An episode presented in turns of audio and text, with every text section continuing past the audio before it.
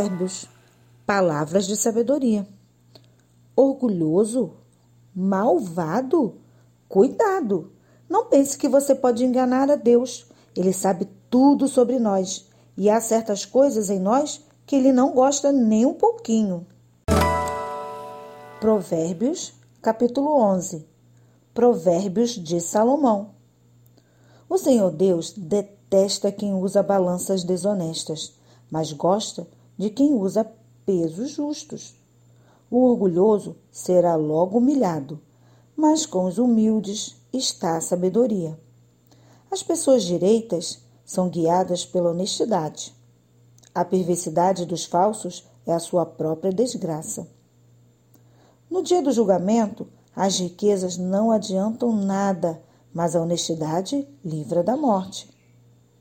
A honestidade torna mais fácil a vida dos bons, porém os maus causarão a sua própria desgraça.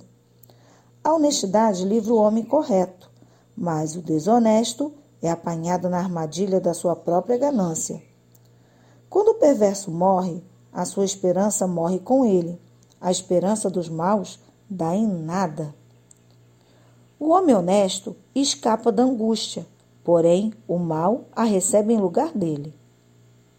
As palavras dos maus destroem os outros, mas a sabedoria livra do perigo os homens corretos. A cidade fica contente com o sucesso das pessoas honestas, e há gritos de alegria quando morre um homem mau. Quando as pessoas honestas abençoam uma cidade, ela se torna importante, mas as palavras dos maus a destroem. É tolice tratar os outros com desprezo. O homem prudente prefere ficar calado. O mexeriqueiro espalha segredos, mas a pessoa séria é discreta. O país que não tem um bom governo cairá. Com muitos conselheiros, há segurança. Quem ficar como fiador de qualquer um acabará chorando. Será melhor não se comprometer. A mulher bondosa é estimada, mas a imoral é uma vergonha. O preguiçoso nunca terá dinheiro, mas quem tem iniciativa acaba ficando rico. Quem age com bondade faz bem a si mesmo, e quem pratica maldade acaba se prejudicando.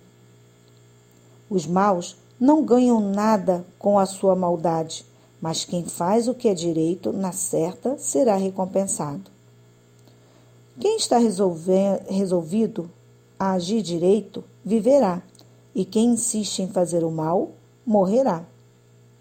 O Senhor Deus detesta quem tem coração perverso, mas se alegra com as pessoas corretas. Os maus certamente serão castigados por Deus, mas os bons escaparão do castigo. A beleza na mulher sem juízo é como uma joia de ouro no focinho de um porco. Os planos dos bons trazem felicidade, o que os maus planejam produz ódio. Algumas pessoas gastam com generosidade e ficam cada vez mais ricas. Outras são econômicas demais e acabam ficando cada vez mais pobres. Quem é generoso progride na vida. Quem ajuda será ajudado.